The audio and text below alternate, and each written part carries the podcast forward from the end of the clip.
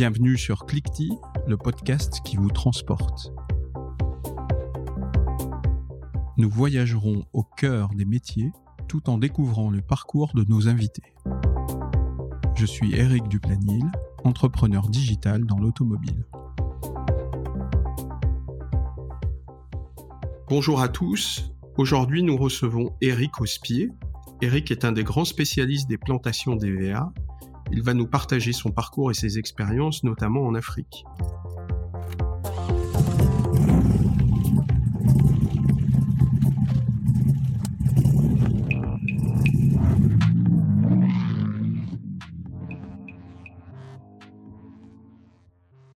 Bonjour à tous, nous enregistrons cette émission depuis le Bénin, puisque notre invité est en mission là-bas.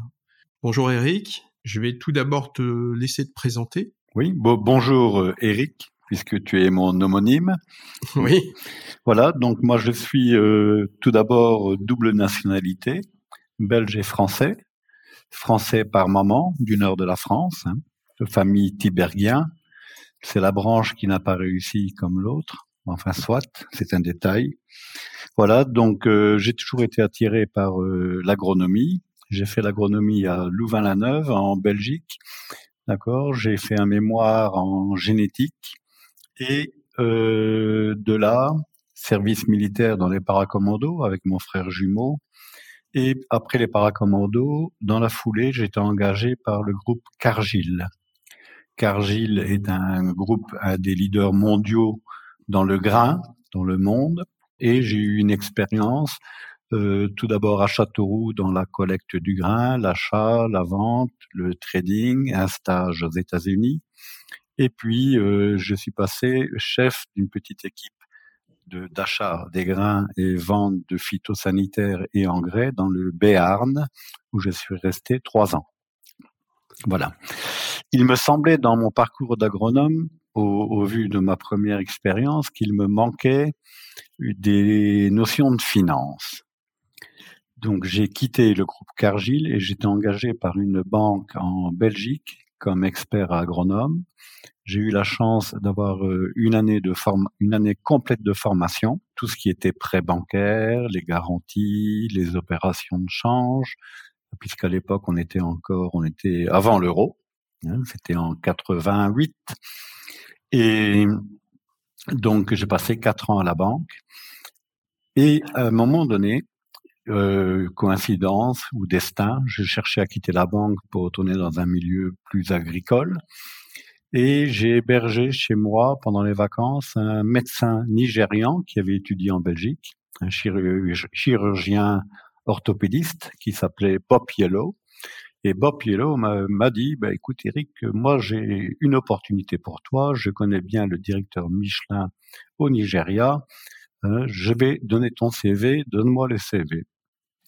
Bon, euh, chose faite.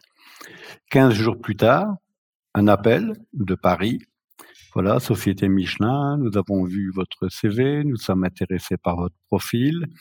Pouvez-vous euh, venir à un rendez-vous sur Paris? Oui. Donc, euh, je vais à Paris, très bien accueilli, première chose quand on est débutant dans une carrière comme, chez Michelin, la première chose, c'est qu'ils règlent les frais de voyage. Et les frais de nourriture, ben, ce qui est toujours plaisant lorsqu'on va se faire interviewer, d'être accueilli de, cette manière. voilà. Et au bout de l'interview, ils m'ont dit voilà, bon, vous restez un profil intéressant pour nous. Êtes-vous prêt à venir à Clermont-Ferrand? Huit jours plus tard, j'étais à Clermont-Ferrand une journée d'interview complète avec euh, différentes personnes. Ok, le soir, on négocie le contrat. Je trouvais que le montant pour bouger de Belgique, quitter la famille et me lancer chez Michelin, le montant était trop petit. J'ai dit voilà, moi, moi, voilà ce que j'ai aujourd'hui. Hein, euh, voilà ce que je voudrais. Chose faite, le soir même, le recruteur est revenu avec le contrat et j'ai signé donc euh, Michelin, entré dans cette grande famille, hein, trois mois de stage en, entreprise où j'ai dû étudier tout ce qui était chute et perte de matière caoutchouc euh, lors des processus. Ce qui m'a fait dire lorsque j'ai présenté ma synthèse. Moi, j'ai découvert Michelin par les poubelles. voilà. Bon. Euh, tu recruté pour faire quoi euh, chez Michelin? Euh, C'était à destination agronomie. Hein. Agronomie, donc, et, pour partir en Afrique? Pour partir en Afrique.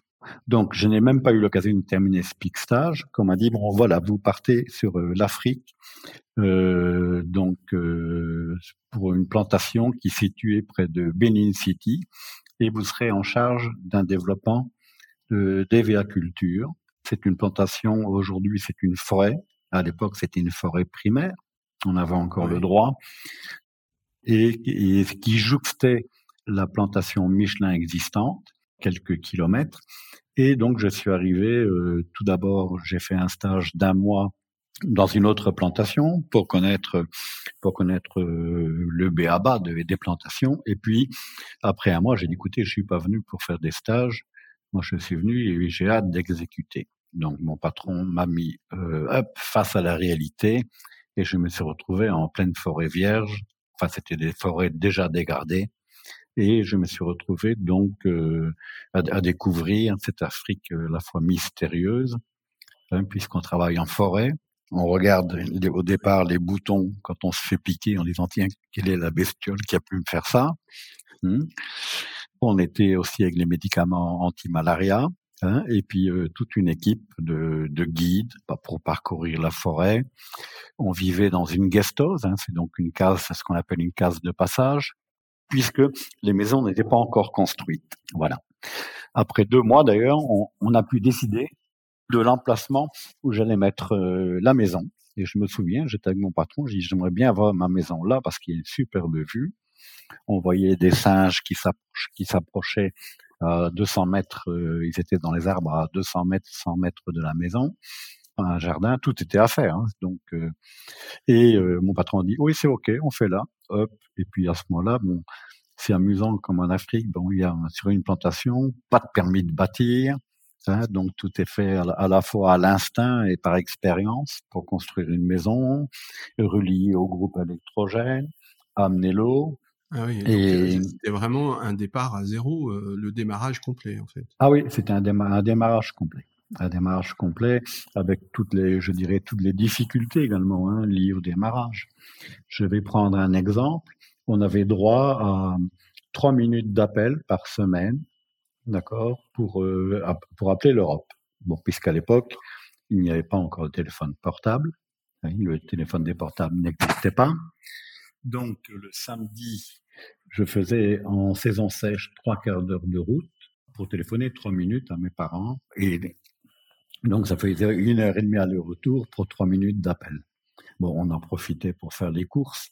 Et comme nous avions une case de passage à Benin City, on était souvent invités chez le, chez le patron hein, pour l'apéro. C'était un Irlandais, hein, donc on était invités pour, pour plutôt à l'heure de la bière. D'accord Et entre autres, pour fêter la Saint-Patrick avec lui. Voilà. Donc, c'était souvent la Saint-Patrick, alors. oui, oui, exact. Il s'appelait Alistair Campbell. Je suis toujours en contact avec lui.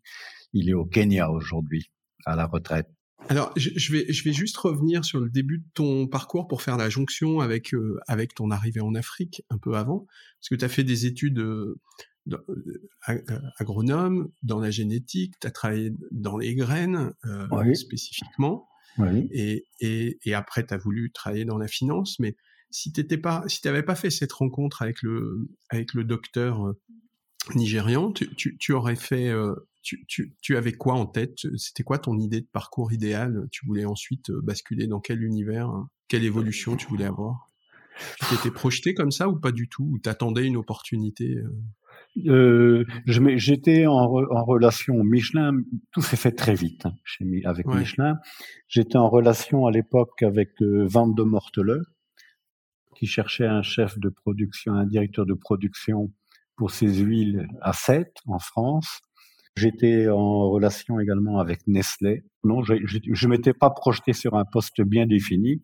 D'accord, je m'étais, je m'étais posté sur des choses qui pouvaient m'intéresser et, et, qui m'apprenait et qui m'apprenait des choses différentes. Voilà. J'étais vraiment ouvert à tout type d'emploi, Mais là, l'idée de se retrouver comme ça en, Afrique, tu n'avais jamais été en Afrique ou tu n'avais jamais découvert cet univers-là? Tu, tu, tu, prends la, décision d'y aller, tu sais même pas finalement à quoi tu t'attends. Ah non, non, non, j'avais pas la moindre idée de ce à quoi je m'attendais.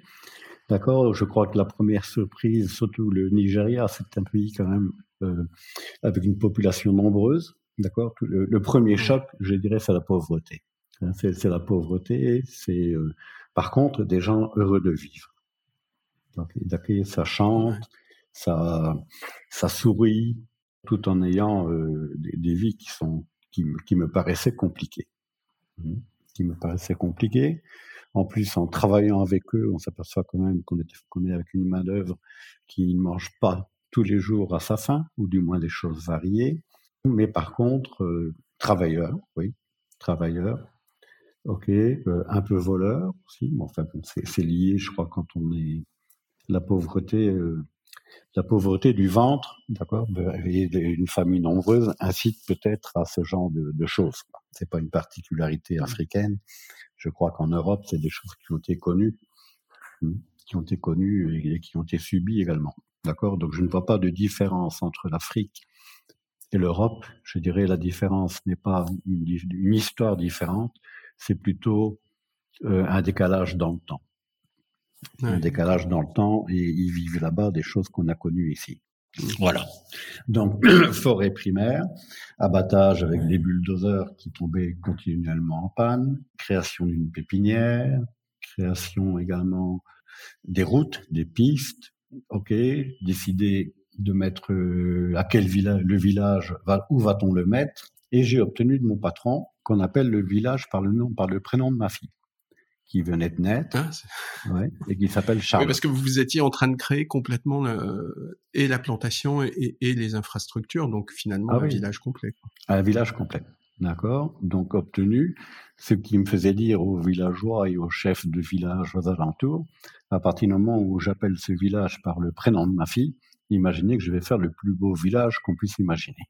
Donc j'ai innover, puisqu'en général, bon, les villages de plantation étaient vraiment moches. Et là, on avait fait une, équipe de travail avec des locaux, disant, tiens, quel type d'habitation vous voulez?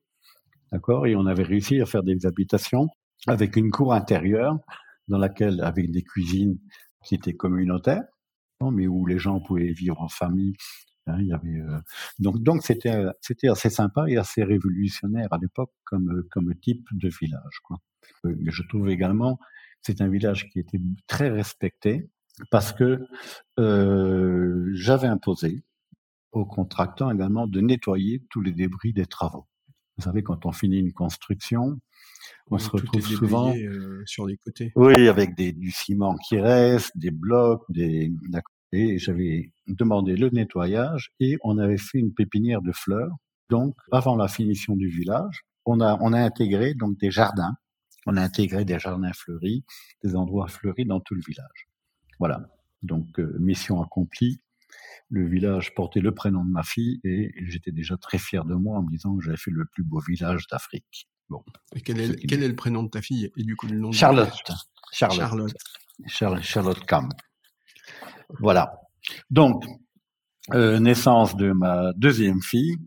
Et là, on avait trouvé une, une source en forêt et on a réussi à capter. Ça a été des négociations longues et laborieuses avec des villageois parce que c'était une source sacrée dont l'eau était très pure. Mmh. Donc on a capté cette eau pour, pour euh, alimenter le village plutôt que de partir d'un forage. Et euh, pour ma seconde fille, on l'a appelée donc Matilda Spring, c'était la fontaine de Matilda, pour pas qu'il y ait de jalouse entre elles par rapport à ce que papa avait fait. Voilà. Donc, euh, quatre ans, quatre ans sur site, village construit, euh, 1800 hectares plantés sur, sur, les 2000. On a laissé des marécages, on a laissé des endroits qui étaient moins accessibles. Et puis, euh, Michelin, bon, tout d'abord, j'étais un cadre un peu turbulent. J'avais mes idées, je défendais mes idées.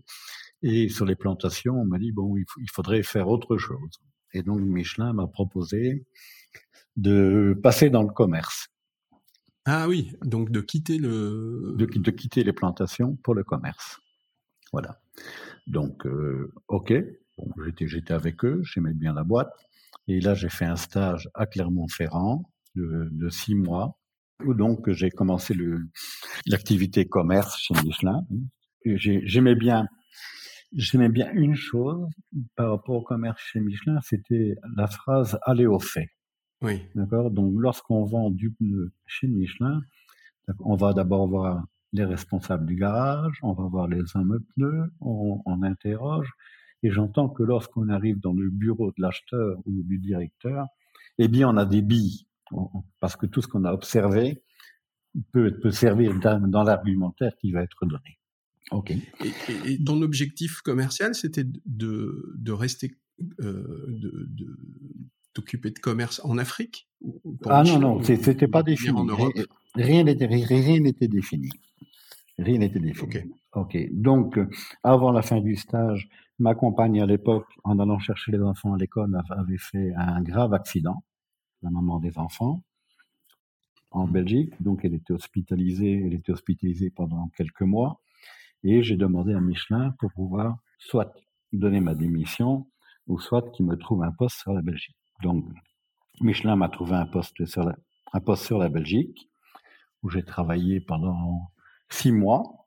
Et puis, ils m'ont proposé d'être directeur donc, euh, de l'agence camerounaise. C'était le pneumatique moderne camerounais, la société moderne du pneumatique camerounais. J'ai accepté et donc j'étais euh, directeur de l'agence au Cameroun de 97 à 2001.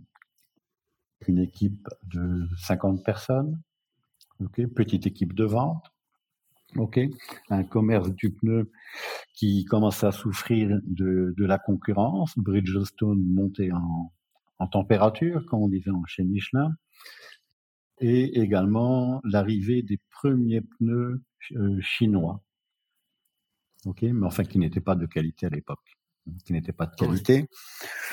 Donc expérience intéressante hein, sur quatre ans. C'était euh, en Afrique, les pneus étaient encore tube type, D'accord? Donc tube type, pour les gens qui ne connaissent pas, on était avec euh, chambre à air, des flaps pour les pneus poids lourds, et la première introduction de camions en pneus tubeless. Et le pneu tubeless, les gens arrivaient dans les concessions et demandaient qu'on enlève les pneus tubeless pour remettre des pneus tube type. Ah oui, D'accord Les gens qu'en Afrique, le pneu tubeless n'était pas adapté. Donc, ben, c'était très embêtant puisqu'il y avait un marché secondaire à partir des concessions avec du pneu Michelin, puisque Michelin était très fort en première monte, et on retrouvait sur les, les, pneus bradés sur le marché, alors, alors que il fallait donc accompagner hein, le développement du pneu tubeless là-bas, en prouvant donc qu'il fallait acheter de l'outillage, il fallait acheter de quoi réparer, de quoi recreuser. Hein, il n'y avait aucun équipement aucune vente de ce type d'équipement et donc j'ai demandé l'autorisation à mon chef pouvoir importer Schrader. Schrader, donc, c'était euh, une société avec laquelle Michelin travaillait beaucoup. D'ailleurs, je crois que Michelin avait des parts dedans, qui développait donc tout ce qui était le matériel, le petit matériel pour le montage, depuis le montage, d'accord, euh, les leviers, tout le matériel d'époque pour réparer des empâtes, pour réparer les pneus tubeless. Et donc, on a développé. Oui, parce qu'en fait, en, fait, rien n'était prévu pour les pneus tubeless là-bas. Il y avait aucun équipement qui permettait d'entretenir ces pneus-là. Donc ça, ça a permis, je dirais, ça a permis de, de, de développer l'activité du tubeless. Hmm, je vais vous donner un autre exemple. On avait euh, des pneus camionnettes sur lesquels Michelin était très fort, très bonne carcasse. Hmm.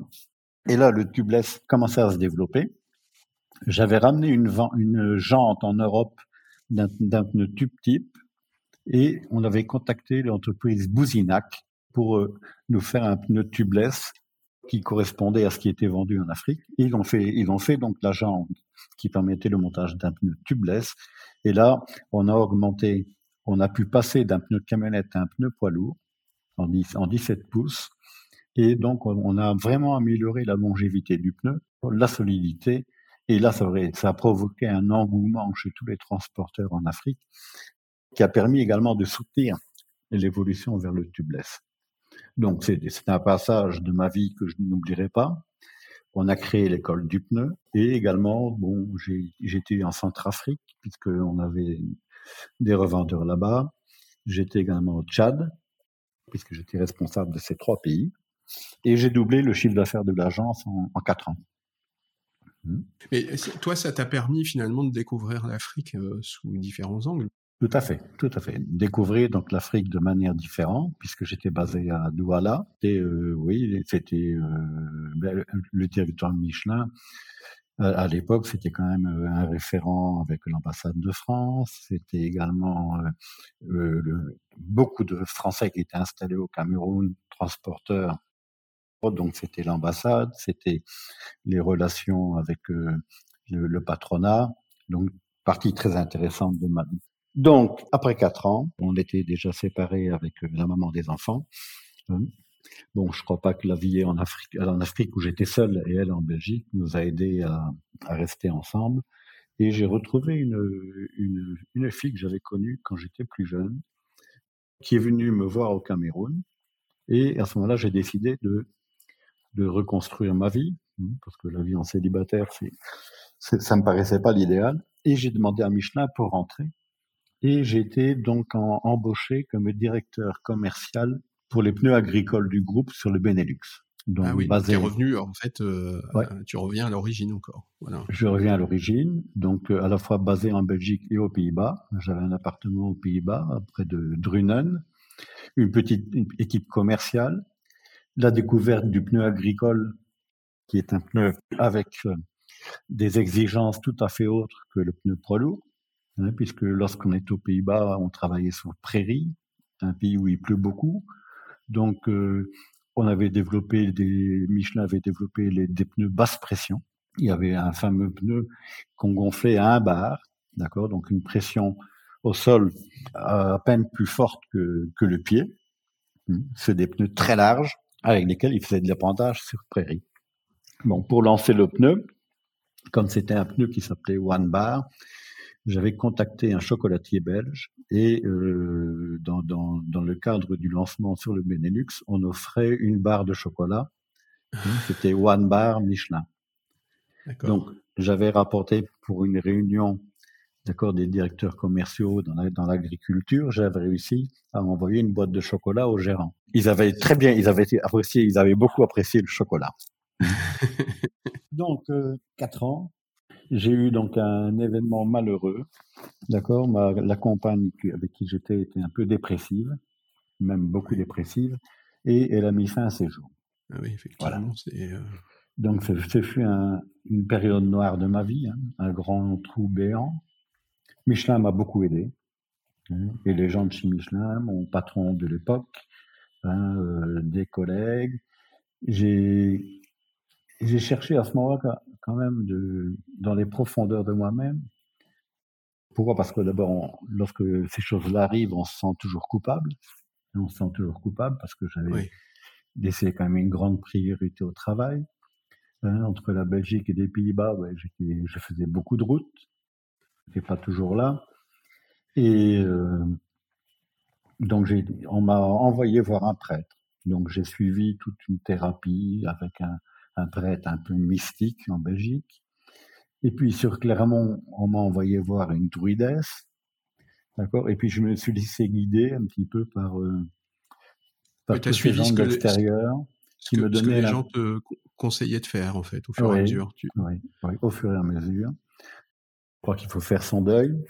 Et puis également, je, crois que à ce moment-là, on revient vers. Il faut revenir à la vie. Hein. Il faut il faut rencontrer des gens, ce que j'appellerais des passeurs d'âme, qui aident qui aident après un deuil ou autre, qui aident des gens à surmonter ce genre d'épreuves. Et, tout se présente comme ça à l'improviste. Et je prenais. Et puis euh, j'ai revu euh, mon ancien directeur de chez Michelin par hasard, et je lui dis, tiens, je repartirai bien en Afrique. Bon, 15 jours plus tard, appel de Clermont, bon, voilà, on cherche un directeur des productions agricoles pour la Côte d'Ivoire. Mmh. en fait, c'est un peu ça, tu, tu, tu fais des rencontres, euh, où tu revois des gens et au fur et à mesure tu te laisses guider un peu par ton instinct pour, euh, pour avancer et faire des choix. Parce que je vois bien qu'au fur et à mesure, tous tes choix vont très très vite. oui, les choix, les choix vont très vite. Donc Côte d'Ivoire, c'était en 2005, octobre 2005. D'accord Donc il y a eu tous les, tous les événements de 2004 oui. euh, où les Français avaient quitté la Côte d'Ivoire, un, un, pays qui était quand même euh, en état de crise, des forces armées partout. Et j'ai débarqué, euh, j'ai débarqué là-bas pour un, un, tout nouveau poste qui n'était plus dans la création de plantations, mais qui était à la fois euh, création et exploitation. Première chose qui m'a marqué en Côte d'Ivoire, bon, d'abord un niveau d'insécurité assez fort. La deuxième chose, c'est que mon, mon deuil, j'ai fait le deuil de mon deuil. En Afrique, la mort est beaucoup plus présente. Elle est, elle n'est pas comme chez nous. Euh, J'entends que les gens meurent dans les familles, les, les vieillards vivent dans les familles. Euh, la malaria frappe. Donc, l'espérance de vie était de 46 ans en Côte d'Ivoire. D'accord. Et, et, la mort fait partie de fait partie intégrante de la vie, alors qu'ici elle est un peu sacralisée. Donc ça m'a ça m'a aidé à ça m'a aidé à, à, faire le passage par rapport à, à la période difficile que j'avais connue. Oui, donc, donc en fait là-bas, tu as trouvé, as trouvé le moyen de, de, de relancer. Euh... De relancer la machine. Oui. Ouais. Mmh. De relancer Et- la machine. Ok. Avec euh, des nouveaux défis, avec des nouveaux défis Oui. dans un contexte euh, vraiment difficile, parce que effectivement, la Côte d'Ivoire au début des années 2000, c'était pas. Non, c'était pas évident. Par contre, le pays est beau. Deuxième surprise, j'étais arrivé au mois d'octobre et euh, c'était la foire au vin. Il y avait une, une seule grande surface à, à Abidjan à l'époque. Et j'y vais et puis je vois, euh, il y avait les vins d'Australie, il y avait des vins un peu partout, puis il y avait les, vins de pays. Et c'était les vins français. Et je trouvais que par rapport à la situation, je trouvais ça assez comique quand même. Euh, Il y a une relation euh, très forte avec la France. Euh, je crois que le pays a été fait par Houphouët Boigny, qui a été ministre français également, et, et qui a vraiment initié des belles actions pour l'agriculture. La preuve, c'est qu'aujourd'hui, hein, le- la Côte d'Ivoire est premier dans pas mal de productions. Hein. L'huile de palme, Oui. caoutchouc, et euh, aujourd'hui l'anacarde, la noix de cajou. Donc c'est un pays qui est vraiment s'est basé sur l'agriculture pour son développement. Et par rapport au Nigeria, par rapport au Bénin où je suis actuellement, d'accord, on s'aperçoit que cette agriculture a permis le développement du pays. Pourquoi des que- populations, des Ah, des agriculteurs, populations. tu veux dire? Mais tout d'abord parce que les populations, à partir du moment où il y a un moyen de vivre, de subsistance dans les villages, dans les différentes contrées, ils ne cherchent pas obligatoirement à venir, à venir dans les grandes villes. Si vous Oui. prenez les Lagos, c'est aujourd'hui 22 millions d'habitants hein, sur Lagos, d'accord, sur un pays qui doit faire un peu plus de 200 millions. Donc c'est une population énorme qui est attirée, qui sont, qui est attirée par les villes parce que parce que d'abord la téléphonie, je crois que la téléphonie, le téléphone mobile, les Africains ont connu le téléphone mobile avant de connaître le téléphone fixe, ou n'ont même pas connu le téléphone fixe. C'était très compliqué pour avoir une ligne à l'époque. hein. et aujourd'hui, on voit ça fleurit de smartphones partout. Une anecdote, j'étais dans la forêt de Taille, en Côte d'Ivoire, et je voyais donc tous les gens qui cheminaient vers le sommet d'une colline, et je dis, tiens, c'est bizarre, que vont-ils faire? Eh bien, c'est le seul endroit où il y avait le réseau téléphonique. Ah oui. Donc, donc, donc des gens faisaient deux kilomètres pour avoir accès au réseau à l'époque. D'accord? Et je voyais un vieux pépé qui devait avoir 80 ans et quelques, avec un smartphone, et j'ai dit, mais tiens, vous avez un smartphone, comment est-ce que vous l'utilisez? Il dit, ah, moi, je ne sais pas lire, mais j'envoie les messages à mes enfants. C'était les messages préenregistrés, hein, des SMS. Ma fille adorée, euh, je manque un peu de tout, peux-tu m'envoyer de l'argent? Il, avait- il avait six C'était enfants. toujours le même message. Il envoyait, non, parce qu'il y avait des garçons, c'était mon fils adoré, hein, mais c'était toujours le même message qu'il envoyait hein, pour avoir de l'argent. Je trouvais ça très, très amusant. Très amusant. Ouais. Voilà. C'est comment, comment, comment automatiser euh, l'utilisation de la techno euh, à tout Ouais, âge. ouais. Comment, comment l'adapter par rapport, par rapport à son état de connaissance. Hmm. Donc, euh, c'est- furent les plus belles années de ma vie. Hein, j'ai beaucoup aimé la Côte d'Ivoire, j'ai beaucoup aimé ce que, je faisais, puisqu'il y avait tout l'aspect exploitation, il y avait l'aspect création, et on a, réussi à faire bouger des lignes. J'avais rencontré des gens, des Français du groupe Faliénor, donc on avait changé les substrats sur pépinière, on avait amélioré le développement des plants, on avait fait de... Donc il y a eu pas mal de, de choses, hein, de créativité mise en œuvre pour améliorer, pour améliorer ce qui se faisait dans le temps. Oui, je me rappelle. Pour, oui. pour bien comprendre, je, suis désolé, je te coupe un peu. Oui, oui. C'est pour bien comprendre. Dans ta première expérience africaine, en fait, tu avais mis en place une plantation, mais il n'y avait mmh pas de production encore d'EVA. Non, non. Tu, donc tu, tu, avais vraiment euh, travaillé le sol, planté, euh, organisé, structuré pour cultiver l'EVA. Ouais. Là, tu es arrivé dans une plantation, vous avez et structurer la, la partie euh, plante. Et, et, en même temps, il y avait la production. Et jusqu'à présent, tu n'avais pas encore géré cette partie-là, en fait. Non, je n'avais pas encore géré la production. Donc là, tu as vraiment vu couler euh, les arbres et, la récolte des VA et, et, la façon dont ça se passe. Euh, parce que ça, c'est un, un, des sujets qui, qui m'intéresse évidemment aujourd'hui. C'est de bien comprendre les séquences ou, ou, ou la, les méthodologies aussi. Ou, euh, D'accord. Com donc, ton... Non, non, tu, tu as raison. D'accord. Donc la production de, de l'EVA, tout d'abord, il faut savoir qu'elle qu est manuelle. Donc euh, euh, chaque arbre de la plantation est compté. On a le nombre d'arbres vivants, le nombre d'arbres saignables l'année de planting, et donc on gère l'arbre, son capital, c'est l'écorce. Puisque la saignée, on va enlever un petit morceau d'écorce pour arriver au vaisseau laticifère, qui vont permettre l'écoulement du caoutchouc dans une tasse qui est prédisposée, qui est prédisposée à le recevoir. Donc, tous les quatre jours, on va revenir sur le même arbre, ce qu'on va appeler en D4. On peut saigner tous les trois jours. Il y a des gens qui saignent tous les deux jours. C'est chacun. Donc Michelin, il y avait des principes sur la saignée, hein, en disant voilà, bon, si le caoutchouc, ça fait ses du prix, ses fonctions également du, personnel, puisque c'est très consommateur en main-d'œuvre, puisque tout est manuel. Le capital de l'arbre, c'est l'écorce, puisque tous les trois ou quatre jours, on va enlever un morceau d'écorce. Donc, si la saignée est de qualité, l'écorce va se régénérer. Et après 20 ans, on va pouvoir revenir sur l'écorce régénérée. Ah, donc, la durée de vie d'un EVA, ça peut être ça peut être combien mais la, la, durée de vie économique, l'EVA, mais la durée de vie d'un EVA, c'est plusieurs centaines d'années. Hein, il y a des exemplaires en Amazonie, ok, qui qui sont énormes, mais la durée de vie économique d'un EVA est de, mais je dirais 45 ans. 7 ans, 7 ans immature, ok, puis 38, d'accord, suivant l'état de l'écorce, entre 38 et 40 ans de production. Donc, donc c'est un sérieux investissement puisqu'il y a sept ans immatures où il faut entretenir les arbres. Hein, il faut les planter, il faut entretenir avant d'avoir les premières rentrées. Si on prend le, le schéma classique d'une plantation, c'est-à-dire que si on compte 45 ans, ça fait que sur un siècle, on, on sur un siècle, on a, mettons, deux cycles. Hein, oui. un, un, peu plus de deux cycles.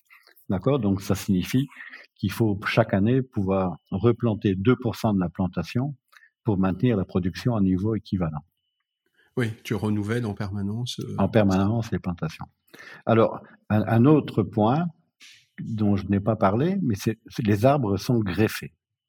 Donc greffés, c'est-à-dire que nous avons différents clones dans les véhicultures. C'est un arbre où les fleurs mâles, on, ne peut pas faire de sélection euh, de, de, de, sélection des graines, d'accord, puisqu'il y a un mélange des pollinisateurs, il y a le vent qui joue. Donc, pour maintenir une génétique par rapport à des clones qui ont été faits, on greffe chaque arbre. Donc, imaginez 550 arbres hectares. La plantation faisait euh, 20 000 hectares à l'époque. Donc, euh, moins les immatures, imaginez un peu le nombre d'arbres qu'il fallait saigner sur sept plantations différentes. C'était donc la SAPH en Côte d'Ivoire. Oui, bon, vous aviez ensuite, combien de, de, personnes là? Oh, je, je, crois qu'on on, on, devait être 5000. Hein. 5000 dans l'agriculture, ah. puisqu'après, il y a la partie usine. Oui, c'est déjà conséquent. Hein. Oui, c'est oui, c'est les gens vivent autour des plantations. Enfin, oui, mais c'est un peu la particularité des plantations, puisqu'elles sont le plus souvent en pleine nature, c'est que la société loge les gens. Ah, donc, oui. loge les gens. Donc, loger les gens, ça veut dire un hôpital ou des centres de santé. Ça veut dire des écoles pour les enfants. Hein, ça veut dire organiser le transport des enfants, le transport des travailleurs. Ensuite, c'est des églises, puisque suivant les religions, il y avait une mosquée, il y avait église. Donc, donc j'entends, il y a tout un aspect social qui est, qui est, qui est très important. D'abord pour maintenir la stabilité des travailleurs, et puis deuxièmement parce que Michelin, euh, dans tous les cas, a le principe du respect des, des gens qui travaillent pour la société. Mmh. Oui. Donc on avait.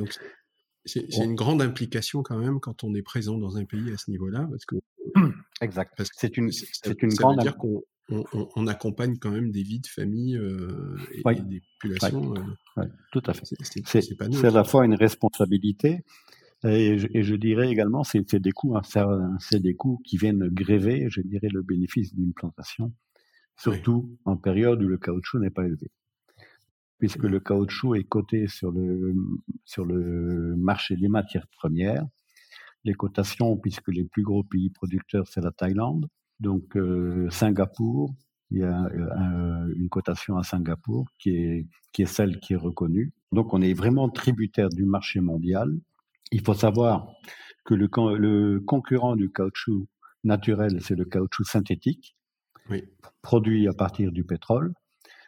Donc si le cours du pétrole baisse, ben, ça a un impact sur le coût du caoutchouc synthétique et obligatoirement un impact corollaire sur le caoutchouc naturel. Pas une corrélation parfaite, hein, mais il y a une corrélation entre les deux. Donc là, en ce moment, par exemple, comme le pétrole monte, le caoutchouc euh, naturel devient plus intéressant. Exact. Exact. Voilà. Donc maintenant, euh, en Côte d'Ivoire, voilà, euh, là où je me suis le plus éclaté, Hein, c'est en profitant de l'expérience commerciale que j'avais chez Michelin, on a développé l'évéaculture villageoise. Quand je suis arrivé, la Côte d'Ivoire produisait euh, 20 000 tonnes de caoutchouc villageois. Et, le caoutchouc villageois, ça veut dire que ce sont des, ça, ça veut dire que c'est-à-dire qu'on a qui produisent? Oui, voilà, on a nos plantations propres, d'accord, et on accompagne au point de vue technique et au point de vue de technique et production et achat de la production, on accompagne euh, les gens qui ont du terrain et qui, qui souhaitent planter des verres. Voilà.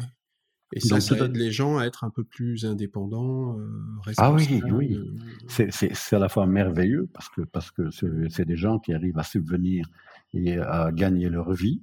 Hein, J'ai vu des villages, la dernière fois que j'étais retourné en Côte d'Ivoire, des villages où j'avais lancé l'éviaculture à l'époque, et puis les toits de paille sont remplacés par des toits en tôle. On voit les antennes de télévision sur les toits. Il y a des restaurants. Il y a des, des motos. Hein, oui, il y a eu un, vraiment un réel développement hein, dans ces régions. Et, et, une apparition de richesse qui n'était pas là auparavant. Oui. Et alors, en fait, ce qui est amusant, c'est que euh, mmh. si je reprends ce que tu m'as dit, comme, comme un EVA euh, se cultive pendant 45 ans. Mmh. Euh, par rapport à, on va dire, la, vie euh, en Afrique, un agriculteur qui se lance avec des EVA, ça lui fait pratiquement une vie, en fait. C'est-à-dire que s'il arrive à mettre en place une culture d'EVA, lui, il, est certain de pouvoir nourrir sa famille pendant toute sa vie. Oui, oui, oui, tout à fait. On, lançait d'ailleurs à l'époque pour les fonctionnaires, puisque, je dirais, sous fouette, les ministres avaient des plantations, J'étais, on suivait la, la, plantation du président Bélier hein, également. J'entends qu'en, villageois, il n'arrive pas à faire 40 ans avec les arbres parce que la, la, tentation est grande quand le prix est, est élevé. Ah, de saigner plus. De, de, saigner, de saigner plus fort, de, de ne pas respecter, de ne pas, de ne pas respecter, je dirais, euh, l'arbre comme il devrait, comme il était chez nous en plantation propre. Oui, d'accord? Mais, mais indépendamment de ça, J'entends que celui qui avait un hectare d'EVA touchait l'équivalent d'un salaire, hein, bon an, mal an, euh, et l'EVA également, comme il est saigné toute l'année, sauf en période de défoliation, c'était comme un salaire. Ce n'est pas comme le maïs où on va le, où on doit semer et on va avoir la récolte au bout de quelques mois. Là, tous les mois, il touchait l'équivalent d'un salaire. Oui, c'est une production régulière en fait. Production régulière, ben, un peu comme. Euh, et, c'est pas et c'est pas impacté par la saisonnalité ou des choses comme ça? Si, si, il y a, il y a la défoliation et c'est une période pendant laquelle on ne saigne pas l'arbre puisqu'il devrait faire ses feuilles. Mmh. D'accord. Et, et, cette activité-là, euh, hors donc production de la plantation euh, Michelin, cette activité-là, toi tu, tu, dis que tu quand tu y étais, elle était faible et tu as accompagné ça pour que ça se développe? Oui. Et ça, et ça prend en fait, les gens arrivent à devenir indépendants comme ça. Bon, je suis arrivé avec, euh, lorsque je suis arrivé au, en Côte d'Ivoire, d'accord, les prix, les prix de, du caoutchouc avaient été très faibles pendant des années, donc des années de disette. Et là, le, le prix a, a, commencé à monter. Et donc, ça a accompagné les planteurs qui avaient déjà été installés. On cherchait à replanter, donc on a augmenté les pépinières. J'avais lancé le projet Mégaton, Hein, qui à l'époque faisait rire beaucoup de gens en disant voilà, il y, a, le potentiel en Côte d'Ivoire pour faire un million de tonnes de caoutchouc. Ah oui. Et, aujourd'hui, euh, bon, moi j'ai quitté le, la Côte d'Ivoire en 2011, mais aujourd'hui ils ne sont pas loin de, du million de tonnes. Ils sont à plus de 800 000 tonnes de, de caoutchouc euh, sur l'année. Donc, donc c'est quand même un plan qui se met en place quand c'est décidé comme ça à cette échelle, il faut, il faut en gros une vingtaine d'années pour arriver voilà, à, voilà. atteindre des résultats quand c'est vraiment très, très collectif. Hein. Tout à fait. Par contre, il fallait lancer le mouvement, amorcer la pompe hein, et, pouvoir offrir des plans de qualité aux gens, de pouvoir suivre les conseils techniques. Donc, sur la période où j'étais en Côte d'Ivoire, j'ai quand même fait engager 180 techniciens de jeunes à former avec les motos pour aller, pour aller voir les villages. Donc, et là, j'avais lancé un peu comme chez Michelin, quand on va voir un, planteur, eh bien, on va d'abord voir les arbres. On remplit une fiche. Comment a-t-il planté? Quels sont les problèmes rencontrés? Hein, Et j'appliquais les méthodes commerciales Michelin sur le, sur terrain de l'aviaculture. D'accord? De manière à être pro d'accord, de manière également à bien identifier les, planteurs, savoir où ils sont, pouvoir organiser des circuits de collecte et offrir un suivi pour dans, la création et le maintien et le maintien des, arbres. Voilà. Donc ça a été une belle réussite, une belle progression. Euh, 2011. Et donc, euh, attends, juste avant qu'on bascule, euh, dernière chose, parce que je, en fait, je, je vois bien que vous récoltez beaucoup, beaucoup de caoutchouc, mais mmh qu'est-ce que vous en faites? La matière, elle reste comme ça ou, parce qu'elle va partir à un moment vers de la transformation, mais là, une fois qu'elle est collectée, vous êtes au milieu euh, des forêts. Vous faites quoi de ce caoutchouc que vous collectez? Oui, donc on a euh, des usines locales. Oui. D'accord? Euh, usines locales, donc qui vont faire une première transformation du caoutchouc, qui en définitive euh, va ils vont générer la matière première pour faire le pneumatique. Il faut savoir que ça, plus de 70% du caoutchouc naturel part dans l'industrie du pneumatique. Oui. Donc je crois que euh, donc le pneu, je crois que le pneu tourisme, il y a très peu de caoutchouc naturel. Par contre, dès qu'on passe au pneu poids lourd, le pneu agricole, les pneus génie civil, eh bien, il y a beaucoup plus de caoutchouc naturel parce qu'on a des qualités avec le caoutchouc naturel qu'on n'arrive pas à reproduire avec le caoutchouc synthétique. donc pour les pneus très techniques et spécifiques, c'est plus le caoutchouc naturel qui remplit. Plus de caoutchouc naturel. Donc après, donc deux, deux manières, deux, deux manières de le récolter. Le caoutchouc va être dans la tasse sous forme liquide et va coaguler, un peu comme le lait qui donne du yaourt. Soit on va le récolter solide, ou soit on peut le collecter en liquide. Et par exemple, pour tout ce qui est euh, industrie du condom, de tout ce qui est euh, les gants en latex pour la, pour la chirurgie, on parle du latex liquide qu'on va maintenir liquide par l'adjonction d'ammoniac de manière à avoir un caoutchouc qui sera beaucoup plus pur que le caoutchouc solide, puisque le liquide est plus facile de filtrer et d'obtenir des, des, caoutchoucs de qualité supérieure. Ah oui, d'accord. Donc, Euh, c'est ce qui s'appelle le latex centrifugé. Donc c'est un circuit court parce que comme le caoutchouc a tendance à coaguler, il faut être très rapide pour ramener la production à l'usine. Sinon, on risque d'avoir une citerne qui coagule à l'intérieur et là, c'est la croix et la bannière pour aller enlever le caoutchouc. Ok, donc euh, le caoutchouc, le caoutchouc, donc euh, par contre pour le pneumatique, il passe tout d'abord au lavage, station de lavage, on va le couper en, plus petits morceaux et on va le sécher. Donc auparavant, quand j'étais au Nigeria, on faisait encore de la feuille fumée. Hein, c'est le film Indochine avec Catherine Deneuve. Mmh. Euh, d'accord voilà voilà on, pratiquait donc des fumoirs un peu comme pour la viande ou quoi et on séchait le caoutchouc à l'aide ah du fumoir parce que comme ça ça nous permettait de le conserver en fait ça permettait de le conserver de, de le sécher hein, et puis également euh, également je dirais c'était euh, l'énergie qui était utilisée c'était le bois de la plantation puisque on, on replantait donc on pouvait utiliser le bois le bois qu'on faisait tomber, de manière à, procurer la, chaleur pour les fumoirs.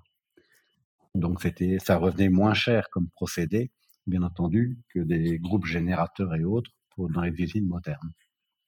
Hmm. Donc je vais, je vais, avant de passer à l'étape suivante, bon, signaler quand même plusieurs forces du caoutchouc naturel. Donc, au point de vue écologique, il faut savoir donc comme tout arbre, l'EVA prend le CO2 de l'air et rejette de l'oxygène par le procédé de la photosynthèse. Donc on est avec un bilan carbone positif. Deuxièmement, on est face à une ressource renouvelable par rapport au caoutchouc synthétique issu du pétrole, puisque l'arbre, on peut le replanter, alors que si on prend le caoutchouc synthétique, le pétrole, on est avec une énergie fossile qu'on va utiliser une fois et qui n'est pas reproductible. Troisième point fort qu'on avait, tout d'abord, ça fournit de l'emploi local, donc éviter l'afflux des jeunes vers les grandes villes, hein, où ils peuvent être désœuvrés et autres. Ça permet vraiment de développer les régions, puisqu'à partir du moment où il y a l'élevé la culture, eh les gens peuvent trouver du travail dans leur village. Voilà. Donc ça, c'est c'était les trois points forts Hein, qu'on pouvait relever avec le caoutchouc euh, naturel. Et je crois que ça reste d'autant plus valable aujourd'hui, et même ça prendra plus de valeur dans le futur avec la raréfaction des énergies fossiles.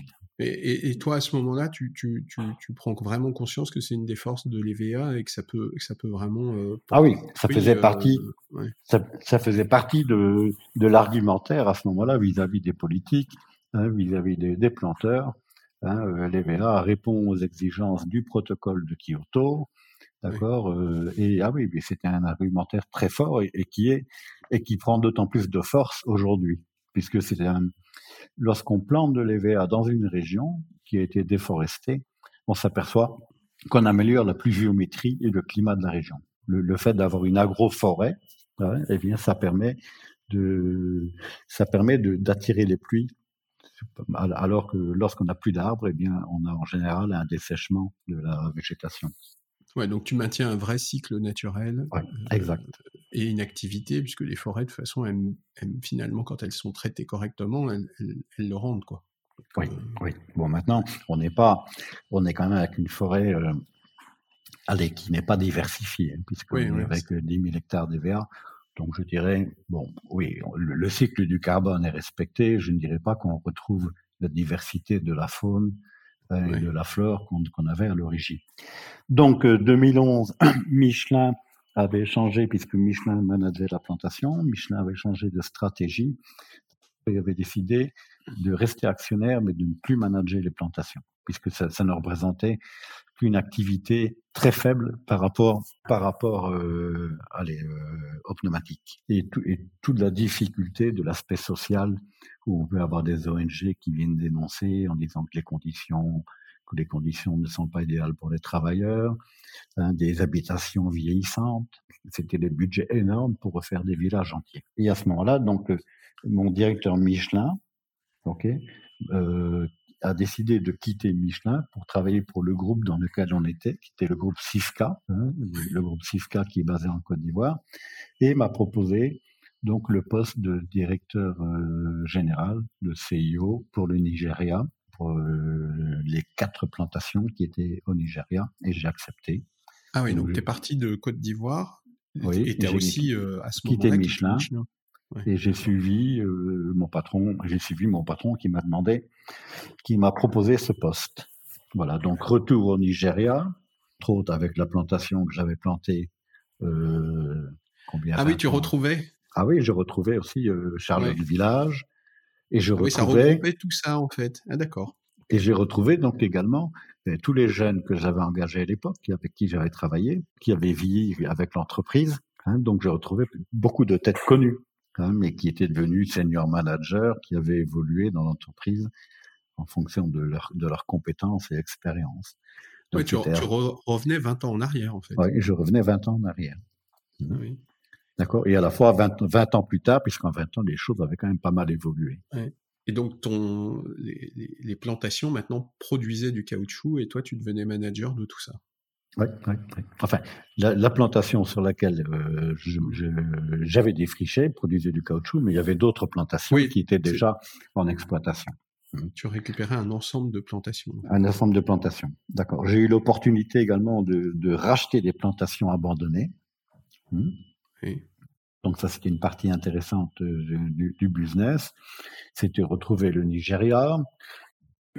Oui, j'ai bien aimé. Et puis c'était une évolution dans ma carrière. Hein, ça me paraissait cohérent de, de dire, ben, je passe du directeur de production à directeur général parce que j'ai l'âge et la maturité pour le faire. Mmh. Mmh. Mmh. Voilà, donc ça me paraissait cohérent. Et, dans, les, euh, dans les trois facettes, là, parce que finalement, tu as eu celle un peu d'aventurier où tu, tu plantais, tu, tu défrichais, tu, tu, enfin, tu partais de zéro?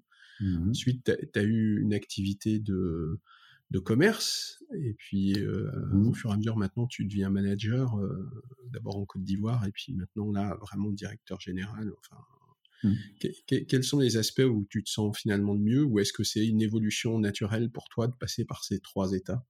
Ou est-ce que tu te serais dit, tiens, moi, je serais resté plutôt aventurier ou plutôt commerciant ou plutôt manager? Es plutôt Non, non, ça, ça, me paraissait, euh, ça me paraissait une, une évolution. Une évolution.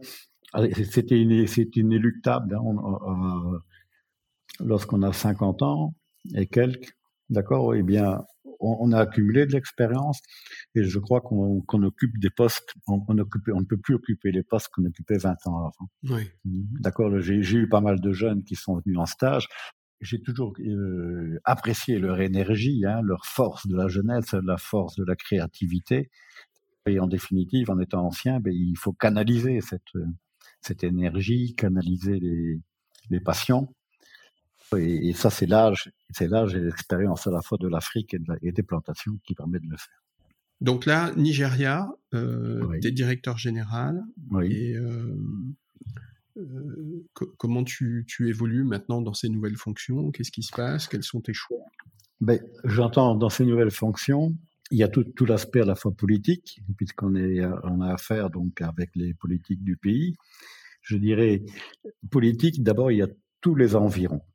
Il faut savoir que quand on prend un pays comme le Nigeria, c'est caractéristique, mais la plantation, c'est, je disais toujours, c'est un îlot de prospérité mmh, à côté d'un océan de misère.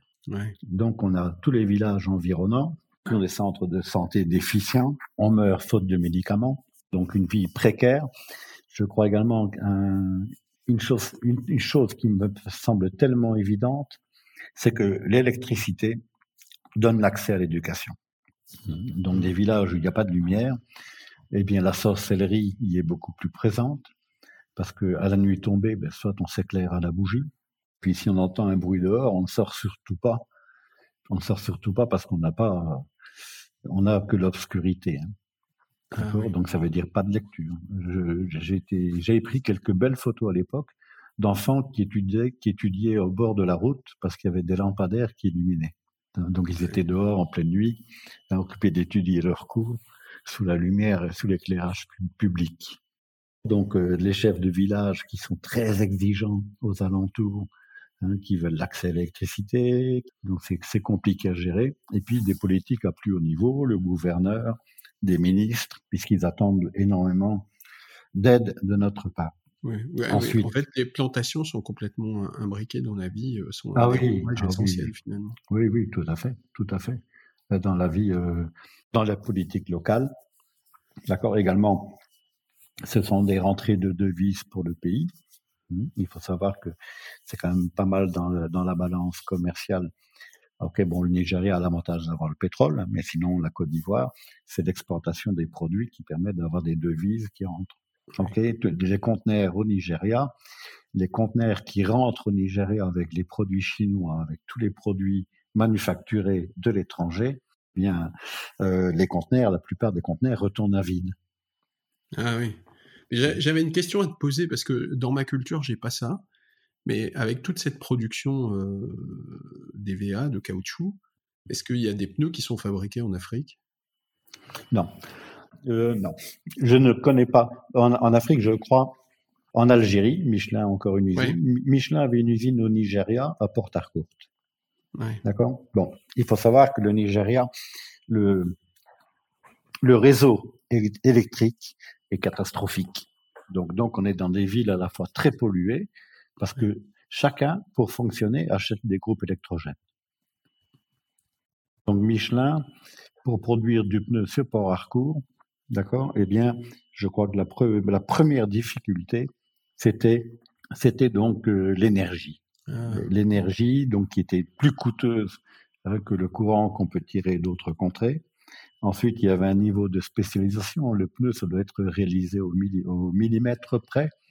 Et je crois que dans, ces pays, il avait une grande difficulté à avoir une production de qualité très stable. D'accord. Donc, euh, la décision a été prise d'arrêter l'usine qui avait été faite à l'époque, puisque pour avoir accès à la terre, il fallait avoir l'usine derrière. Et, également, je dirais, une concurrence déloyale hein, des produits, euh, des pneus chinois principalement, hein, qui mmh. arrivaient sur le marché sans avoir d'usine à supporter sur le plan local. Donc avec des prix beaucoup plus faibles. Oui.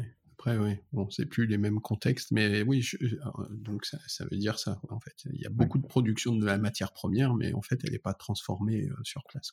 Non, non, on retrouve le même phénomène avec le cacao. D'accord. Aujourd'hui, il y a des pays comme comme la Côte d'Ivoire qui suivent qui suivent une évolution logique hein, du passage de vendre la matière première et essayer d'intégrer la valeur ajoutée dans le pays même. Donc là, tu, tu, tu passes encore quelques années euh, au Nigeria. Oui, mais j'ai fait, j'ai fait euh, quatre ans. Oui. Et après quatre ans, lorsque j'étais parti au Nigeria, le, le Nigeria, il faut savoir que c'est un pays difficile, c'est un pays dangereux. Donc j'étais en permanence avec des gardes du corps pour me déplacer sur les gosses ou tout déplacement, il y avait une escorte policière de sécurité. Et à un moment donné, c'est très pesant c'est très pesant d'avoir tout le temps ces gens avec euh, des, des, mitraillettes à côté de ça. Et donc j'ai demandé pour, euh, en disant, bon, j'avais dit que je resterais quatre ans au Nigeria, que pouvez-vous me proposer? Et le groupe, à ce moment-là, a dit, on n'a rien d'autre à proposer. Et, euh, et j'ai été contacté par, par des Chinois, enfin un chasseur de tête, qui m'a proposé d'être CIO pour la société Evecam au Cameroun. Qui est aussi une concurrente, en fait, c'est ça, hein c'est une société qui est spécialisée oui, on ne parle pas de concurrence au niveau de... Au niveau, donc c'était une plantation de 40 000 hectares de concession qui se trouve à 200 km de Douala, dans un delta, donc beaucoup de rivières qui passent. Donc et il y avait 20 000 hectares plantés et 20 000 hectares de, de, sur la concession, donc 20 000 hectares non plantés, dans lesquels il y avait encore des forêts, dans lesquels il y avait d'autres activités. Donc, euh, j'ai après après négociation, j'ai accepté le poste. Et bien entendu, par rapport au groupe Michelin ou au groupe Sifka pour lequel je travaillais auparavant, la réalité du terrain était quand même très différente.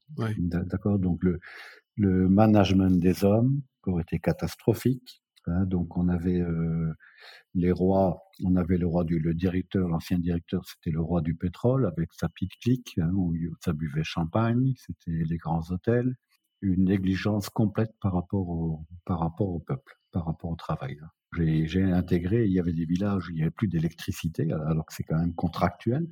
Pas d'électricité, les ponts pour, pour enlever l'eau ne marchent pas, donc les gens retournaient à la rivière. D'accord Donc il y avait quand même, pour moi, sur le plan social, il y avait énormément à faire pour stabiliser la main-d'œuvre, pour attirer des vocations également, et éviter cet aspect euh, moyenâgeux, d'accord, où on a les barons, on a, la cour, la royauté. D'accord. là, tu es rentré dans un autre environnement, en fait. Ah oui, tout à fait, tout à fait. Ça avait été géré, euh, je dirais, ça a été géré, bon, sans être péjoratif, mais il n'y avait pas de, il y avait pas d'aspect, allez, euh, enfin pas l'aspect social, mais je dirais encourager les gens à travailler, amélioration de la productivité, éducation, tout était déficient. Donc des gens très démotivés. À partir du moment où les gens sont démotivés, eh on multiplie les problèmes de vol.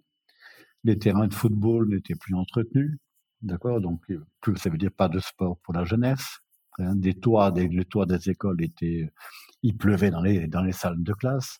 Donc, j'ai quand même insisté à une époque où le prix du caoutchouc n'était pas fameux pour développer tout cet aspect social. Hein. Et puis, pour recréer une ambiance. Donc, après quatre mois là-bas, une anecdote quand même. Hein. Donc, le Cameroun était, en finale de, de la Cannes, en demi-finale à l'époque, et j'avais euh, j'avais 17 villages sur la plantation, 17 villages à gérer.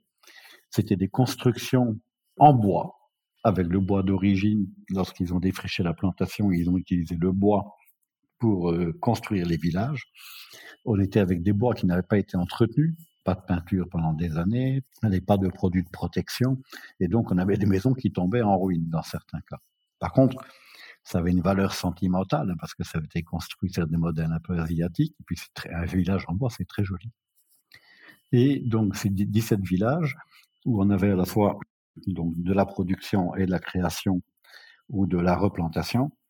J'avais, j'avais signalé en disant, voilà, si vous faites la production, à l'occasion de la Cannes, on, on, va installer des écrans géants, un écran géant dans votre village, dans les cinq meilleurs villages, hein, pour, pour suivre le, match de la demi-finale. Bon, ce qui a déclenché un succès fou. Pourquoi? Parce que hein, donc un, écran vidéo pour regarder euh, tout, tout, le village était là, hein, les enfants, les vieillards, c'était euh, c'était assez sympa. Et donc pour la finale, ben, on a dû on a dû s'arranger pour avoir 17 vidéoprojecteurs pour que chaque village puisse regarder la finale. Ok. Et, et, ça, ça, je dirais que ça a quand même provoqué un déclic sur la plantation où les gens se sont sentis respectés. Donc, donc c'est des sentiments humains, hein, d'accord, mais ça m'a permis, je dirais, quand même de, bien passer. Voilà. Donc, euh, je, dirais par rapport à cette expérience, d'accord, au Cameroun, hein, bon, c'est fut une belle aventure, une belle aventure, mais qui n'a pas bien tourné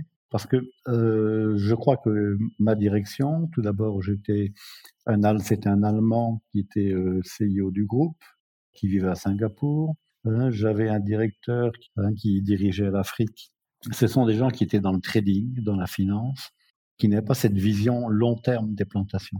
Si on veut un retour sur l'investissement le plus rapide possible, eh bien, c'est pas possible avec une plantation, puisqu'il y a déjà sept ans de période immature. Une belle plantation, c'est en moyenne 2 tonnes hectare de caoutchouc sec. Et là, on était à 1000 tonnes, à, pardon, euh, une tonne hectare par rapport à 2 tonnes. Donc, imaginez, et la production décroissait d'année en année. Pourquoi? Parce que n'ayant pas replanté à temps, on n'a pas pu maintenir cet équilibre hein, où la production reste constante. Donc, dans un marché dégradé, une production en baisse et des coûts sociaux importants de réhabilitation des maisons, de réhabilitation des villages, de remettre l'électricité, euh, ben, j'entends que ça a entraîné conflit et ils ont décidé de, de, se séparer de moi. Toi, c'était un vrai choc de culture quand même, parce que toi, tu as, travaillé en Afrique pendant des années, euh, et il y avait une logique euh, très long terme et, et, et, avec une production qui était en fait euh, finalement absorbée par le groupe. Et donc il y avait il y avait tout un ensemble de choses qui avaient été faites et, oui, exact, dans le exact, temps et qui avaient été bâties dans la durée. Là, toi, tu es vraiment rentré en fait dans, dans, un groupe qui faisait le même métier au départ, mais et c'est ce que tu avais sûrement vu. Et en fait, là, tu es rentré dans un groupe qui gérait vraiment, comme tu dis, du trading de caoutchouc, donc c'était pas du tout la même approche. Donc, donc, il n'avait pas.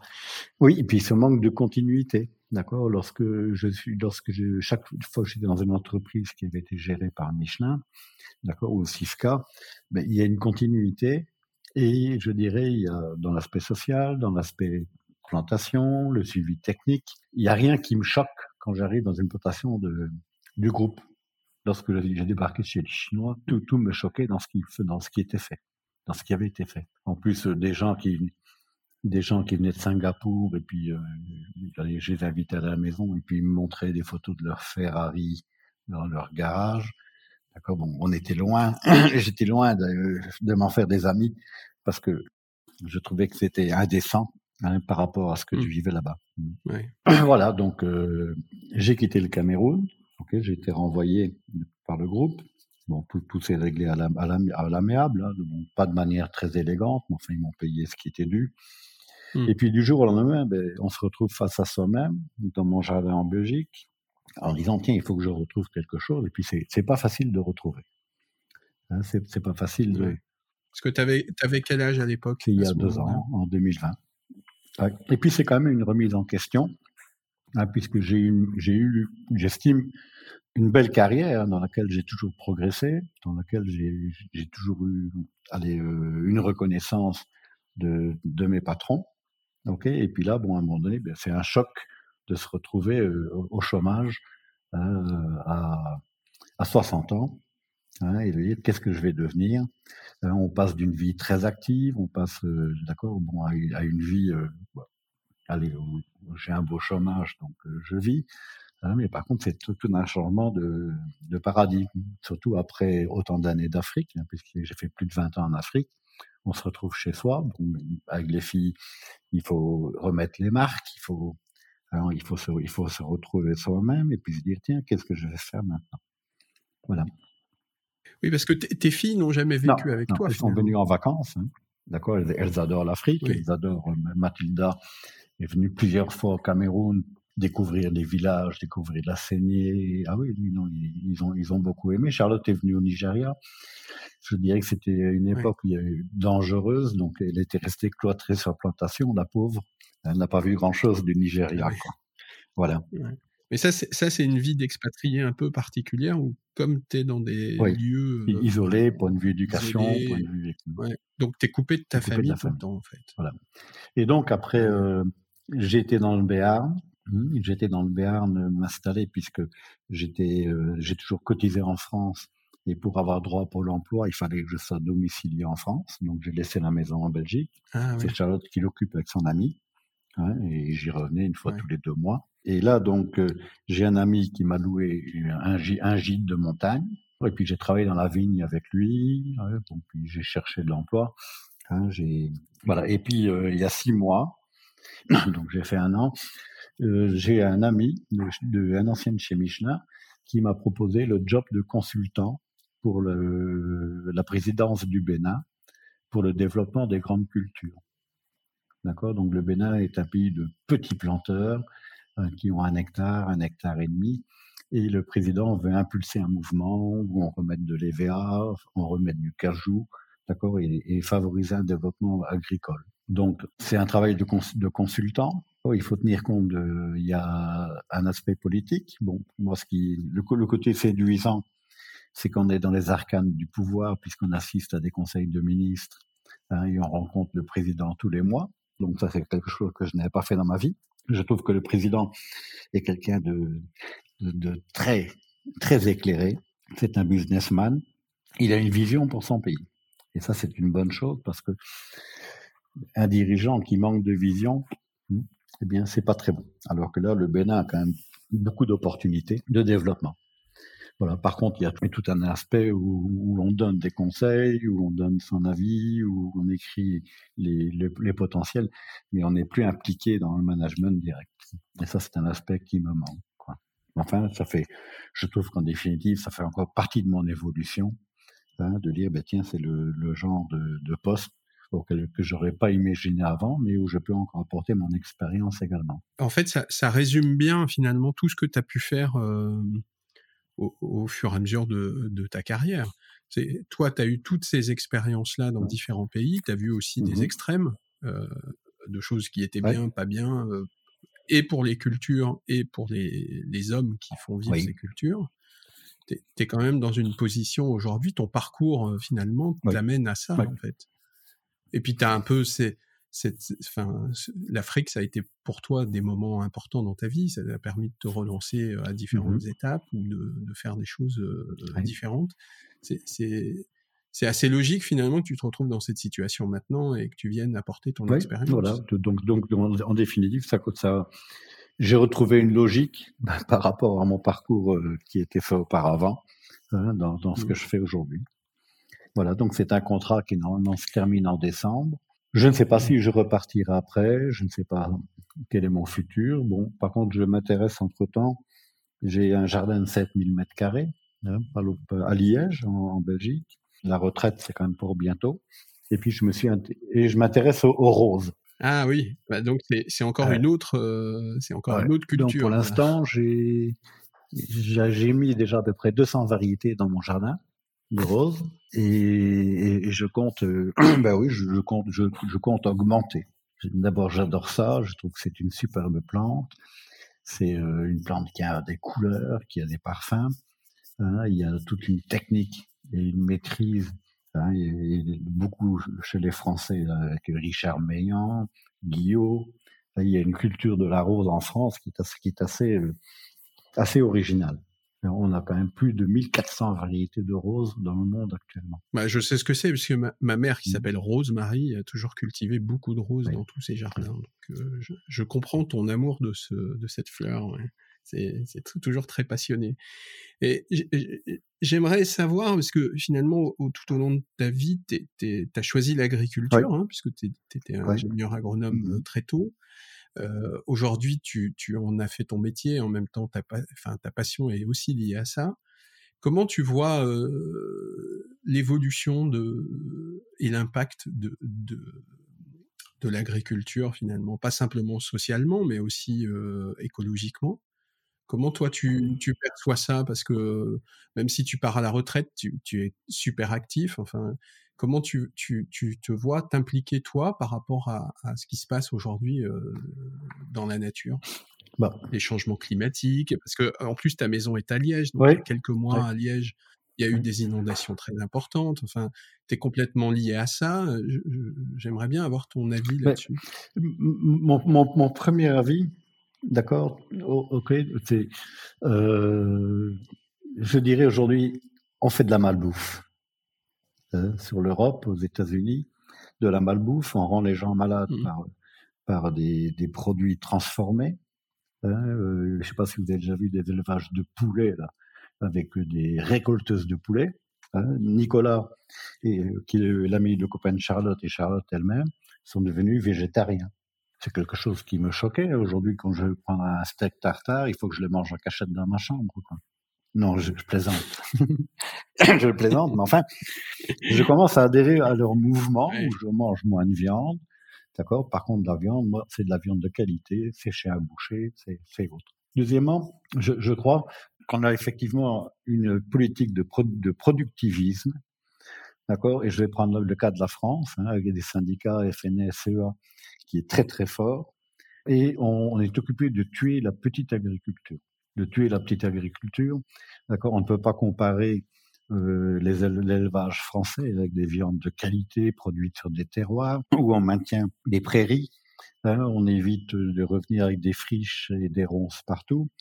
On a une qualité de nourriture qui est extraordinaire par rapport ben, au bœuf d'Argentine, par exemple, hein, où il y a des parcs de 800 animaux, où on détruit la forêt amazonienne pour leur fournir du soja. Donc on a un modèle européen et j'aurais bien aimé que l'Europe prenne ce tournant en disant bon, favorisons cette agriculture moyenne, favorisons cette, cette agriculture de qualité, d'accord, qui permet de mieux nourrir les gens hein, et d'éviter la malbouffe. Et puis après la malbouffe, eh bien, on est avec Big Pharma hein, qui fournit tous les produits corollaires à la malbouffe, qui, sont la tension, qui sont le diabète et tous ces types de maladies. Donc, un, c'est malheureux que l'Europe ne prenne pas ce tournant hein, et qu'on fait face à des lobbies tout puissants hein, qui se maintiennent alors qu'on est dans un monde en évolution où on pourrait payer plus cher pour la nourriture et on aurait moins de médicaments quand on vieillit. Voilà, ça c'est le premier aspect. Deuxièmement, je m'intéresse à la permaculture. Hein, je m'intéresse à l'agroécologie. Et je crois ben, la permaculture, ben, on, on, on, réinvente ce qui existait. Quoi. Hein, on réinvente ce qui existait. Les travaillons sur le sol vivant. Ben, je crois qu'avant l'apparition des engrais à outrance et des produits phytosanitaires à outrance, on était dans, dans une agriculture de ce type. D'accord? Par contre, ça prend toute sa valeur. Euh, ça prend toute sa valeur aujourd'hui parce que il y a le déclin des insectes et des abeilles, parce qu'on s'aperçoit que les labours profonds, on s'aperçoit les grandes étendues de terre où on a coupé toutes les haies, disparition des oiseaux, euh, et on s'aperçoit également que bah, la première grosse pluie qui passe, on a un lessivage important, euh, on a bétonné, et en France particulièrement, beaucoup d'endroits où l'eau ne peut plus être absorbée par le sol, et il faut revoir tous ces concepts dans le cadre du réchauffement climatique. Voilà. Donc, je suis pour les haies, je suis pour la diversification des cultures, je suis pour plus d'écologie, plus d'agroécologie. Hein, et ça, c'est, voilà, ça, ça sera peut-être mon dernier combat. Ça sera plutôt mmh. de la politique en Europe, mais sur des choses dans lesquelles je crois profondément et qui permettent à l'être humain de, de vivre en harmonie plus en harmonie avec la nature qu'aujourd'hui. Du coup, toi qui as porté finalement la mise en place de euh, d'exploitation euh, importante, mais qui l'a redivisé, euh, comme tu le disais, auprès des villageois mmh. finalement, tu vois bien que toi, tu penses que c'est en remettant les choses un peu à, l'échelle finalement qu'on arrivera à mieux gérer la situation dans les champs, dans les, dans les campagnes, etc. En fait, l'idée, c'est d'abord une, il faut une politique agricole incitative, ce, qui n'est pas le cas aujourd'hui. D'accord, quelqu'un qui a plus beaucoup d'hectares et qui produit du blé, ok, reçoit plus d'aide que, le petit agriculteur qui qui fait du légume bio. Voilà, donc, donc je crois qu'on est encore dans un système productiviste parce que derrière, ça favorise les vendeurs, les vendeurs phyto, ça favorise les vendeurs d'engrais, ça favorise le machinisme à outrance, hein, les, les, grosses euh, moissonneuses, les gros outils. On parle quand même dans le futur de décroissance. On parle également, bon, il y a quand même beaucoup de problématiques qui sont liées, hein, et je crois que c'est l'ancien que l'ancien monde refuse le nouveau, hein, le nouveau qui, qui sera inéluctablement le futur de demain. Ok, aujourd'hui, une des grosses craintes lorsqu'on parle avec les agriculteurs, ils ne savent plus à quel sens vouer. Hein, on peut euh, on peut louper un semis parce que les saisons ne sont plus euh, ne sont plus euh, les saisons qu'on connaissait auparavant. Hein, on va avoir des épisodes de pluie énormes, d'accord, et de l'autre côté, on a des périodes de, sèche, de sécheresse. C'est pas c'est pas logique. Hein, donc il faut peut-être stocker l'eau, il faut peut-être aller avoir des aménagements mieux pensés sur le territoire pour éviter et pour gérer ces changements climatiques. Voilà. Donc par par contre, lorsqu'on parcourt les campagnes françaises, il y a beaucoup de choses positives, de gens qui réfléchissent à leur métier et qui sont prêts à remettre, à, remettre des concepts, les concepts en cause et à revoir les choses. Donc je vais pas mal sur YouTube, hein, où je regarde euh, des émissions vers de terre, d'accord, où je regarde des émissions sur euh, ce qui se fait. Je, je prendrai un exemple. Hein. C'est dans la région de Nantes des gens qui font de la tomate et qui réalisent 600 tonnes de tomates à l'hectare. C'est du jamais vu. Sans produits phyto, uniquement sur sol vivant, hein, en, intégrant bon, des techniques contrôlées. Donc voilà, ça c'est plutôt le monde de demain. Hein, je crois parce que parce qu'il y a un aspect euh, agro, agro agronomique important et une qualité de produit. Voilà je suis moins convaincu par les fermes verticales en ville et tout ça, quoi. Je suis moins convaincu parce que parce qu'on a des produits qui n'ont plus de goût. Oui, mais ça c'est une recherche euh, évidemment d'évolution euh, pour, pour, la suite. Euh, les gens essayent de trouver des solutions et toutes les expérimentations sont. Il faut quand même tenter pour voir ce que ça va donner. Mais... mais enfin, c'est pas une évolution qui se fait vers la qualité. Hein. Regardez aujourd'hui, j'avais une amie qui vient en disant tiens c'est j'achète des graines de tomates bio. Et à l'époque, je me posais pas la question. Pour moi, par définition, une graine était bio. Or, aujourd'hui, ce qu'elle entendait par là, c'est qu'aujourd'hui, les variétés de tomates, je crois qu'il y a 800, 800 variétés de tomates dans le monde, il y en a une vingtaine qui sont commercialisées. Un cœur de bœuf. Et pourquoi? Parce que on va chercher des tomates qui, qui ont une belle présentation, qui tiennent bien au transport. Par contre, on n'a pas de données sur la valeur à la fois gustative la teneur en vitamines, la teneur, et voilà. Et donc, on a une perte de goût dans les tomates, on a une perte de goût dans la structure de la tomate. Et on dit qu'aujourd'hui, les légumes apportent moins de minéraux, apportent moins que ce qu'ils apportaient du temps de nos grands-parents. Mmh. Voilà. Donc, je travaille avec Cocopelli. Enfin, on achète des semences Cocopelli et on a remis des variétés de tomates. Bon, cette année, ça n'a pas bien donné. Mais sinon, Nicolas et Charlotte plantent, euh, mmh. Plantent à peu près une vingtaine de variétés de tomates oubliées la, la cœur ah de liège. Euh. Mais, tout ça, c'est un peu comme aussi tes, tes variétés de, de roses. Toi, tu as parcouru euh, des villes, des départements, des villages, et tu as trouvé au fur et à mesure des variétés de roses, et tu les collectionnes, et tu les, tu, tu les reprends. Les variétés de légumes, on dit oubliées, mais ça ne veut pas dire qu'elles ont disparu. Moi, j'ai l'impression, tu disais, j'utilise YouTube, je vais voir ce qui se passe, on utilise, les, agriculteurs utilisent Internet, mmh. beaucoup de choses maintenant, euh, etc. Mais je pense que c'est aussi un peu le modèle qui, qui doit changer. C'est-à-dire qu'un agriculteur ne peut plus être que agriculteur. Il doit aussi intervenir dans la façon dont il va distribuer ses produits, comment il va se faire connaître, comment il les commercialise. Il y a de plus en plus de, de jeunes d'ailleurs qui développent ou des applications ou des modèles économiques qui changent aussi et mmh qui aident l'intérêt de la technologie enfin, et des supports mmh. euh, techno permet de faire, euh, de changer les modèles de tout ça en fait.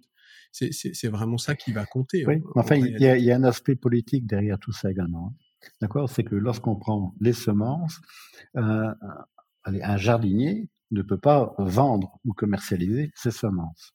D'accord? Il faut que ce soit inscrit au catalogue français des semences.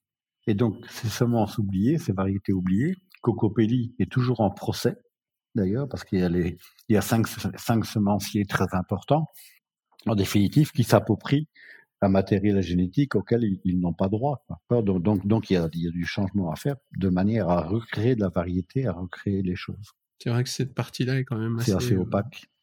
Euh, compliqué, oui. L'argent est un grand maître. Pour revenir juste un peu euh, sur euh, la partie culture DVA, mmh en Afrique. Vous, vous, avez ce genre de, de contraintes aussi sur quel type de plan ou quel type de variété? Parce que tout à l'heure tu disais c'était aussi des croisements et, non, et, et, des greffes qui étaient, qui étaient faites. Il y, a, aussi cette espèce de monopole sur tel ou tel type de, de variété ou... Oui, oui, pas de, oui, oui c'est quand même euh, d'abord la recherche prend énormément de temps. Hein, donc, euh, pour déterminer le rendement, la qualité d'un arbre, il faut 20, 25 ans, hein, puisqu'il faut le suivre au long de sa vie. D'accord? Mais on n'est pas sur des produits alimentaires. Oui, donc tu n'as pas cette problématique. La, la problématique des variétés, c'est beaucoup plus sur tout ce qui est alimentaire. Mais il n'y a pas, pas dans les variétés de caoutchouc euh, et des VA des, des, caoutchoucs qui pourraient être, euh, je sais pas moi, qui pourraient avoir une qualité spécifique pour tel type de pneumatique ou tel type de pneumatique. Mais si, on a des variétés qui, on a parlé tout à l'heure de latex centrifugé, d'accord, ou de, ou de caoutchouc solide. Pour le latex centrifugé, il y a des variétés, hein, de, des clones, on appelle ça des clones, qui, ont, qui, qui donnent de meilleurs résultats pour le latex que pour euh, et, qui, va, qui valent plus le coup pour le latex. Mais enfin, on est quand même sur des industries de, de masse, des variétés. Il y a peut-être. Si, ce qu'on fait, c'est qu'on plante quand même.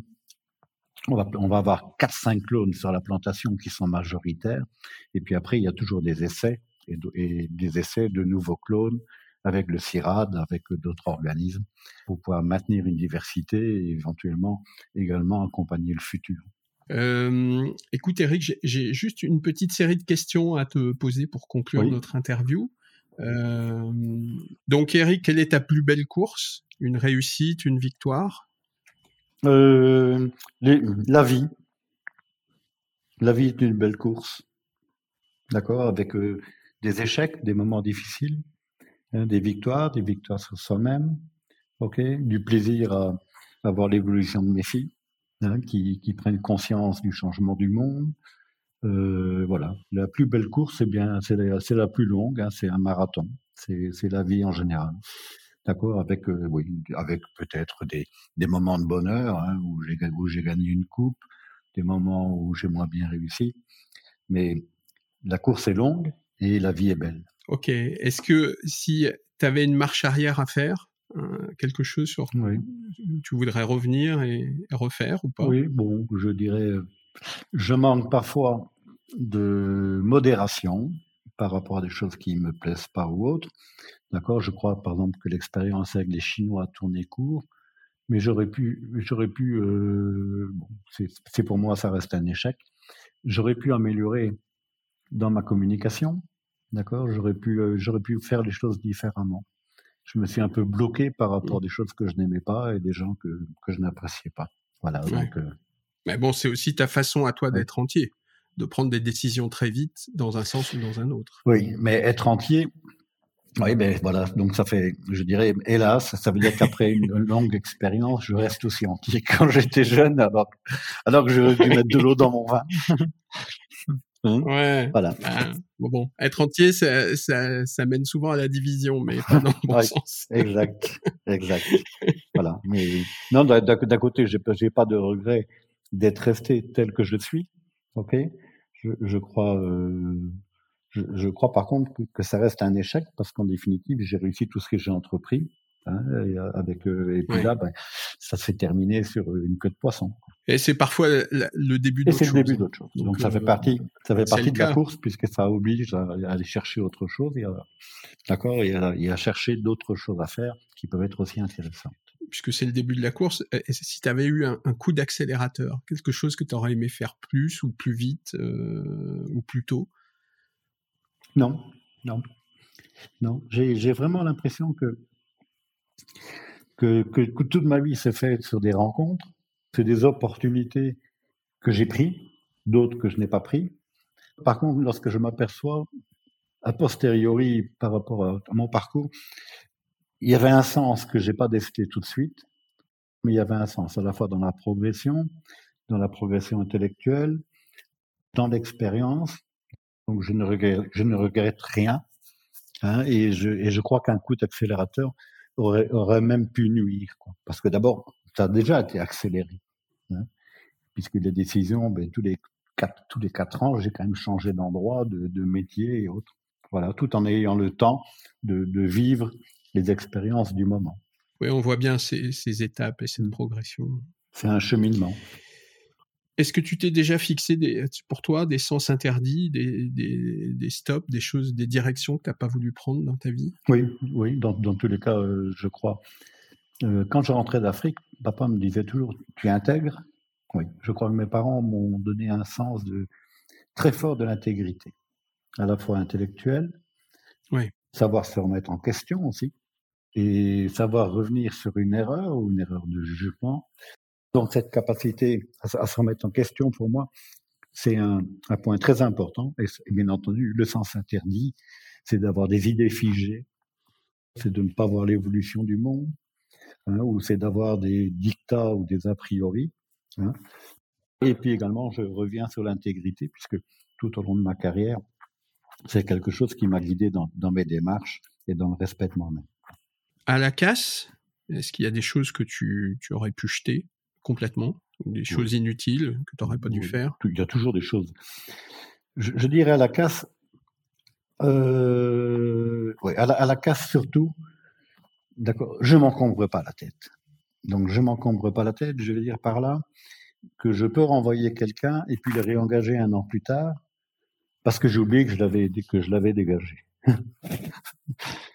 D'accord Donc j'entends que les gens qui m'ont fait du mal, les gens qui me doivent de l'argent, qui m'ont pas remboursé. J'oublie tout, tout, tout, tout. Je ne garde rien. Je n'ai aucune rancœur vis-à-vis de personne.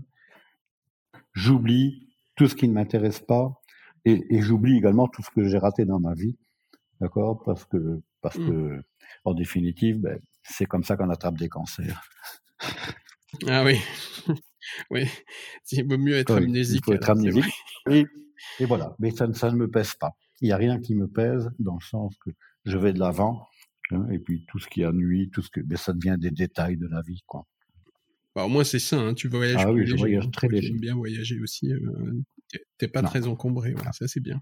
Euh, bah justement, sur, euh, tu voyages sur la route, quels sont les, les, les, croisements? Tu nous en as parlé de ta rencontre avec un docteur, mais euh, tes rencontres, tes découvertes, euh, quelles sont les choses qui t'ont, les quelques points qui t'ont vraiment le plus marqué, euh, qui resteront? Je dirais les, les directeurs pour lesquels j'ai travaillé chez Michelin. J'aimais cette société qui gardait une vision long terme. J'aimais leur, leur, manière d'observer, d'aller au fait. Ça m'a toujours, ça m'a séduit. D'accord? On ne parle pas de problèmes qu'on n'a pas vus. Hein on, parle de problématiques euh, qui correspondent. Donc, il faut aller au fait, aller au fond des choses. Donc, et, ça, c'est Michelin qui a été pour moi la, plus belle entreprise pour laquelle j'ai travaillé dans, dans l'éthique, hein, dans l'approche du personnel, dans le respect des hommes et, et, des actionnaires. Voilà. Après des croisements, oui, j'ai rencontré une grande variété de gens. Il y a des gens de valeur. Hein, on, on rencontre des gens de valeur, des, des, et puis des gens qui arrivent à changer le monde. je ne parle pas d'Elon Musk. Je ne, suis, je ne suis pas convaincu de, de la valeur de ce gars, mais dans l'agriculture, en tout cas, on rencontre des gens assez extraordinaires. Et des populations. Et, et des populations. Tu es resté longtemps partout où tu étais, au, au, au cœur de, des, des, des, gens qui travaillaient avec toi. Euh, dans enfin, je ne parlerai pas de population.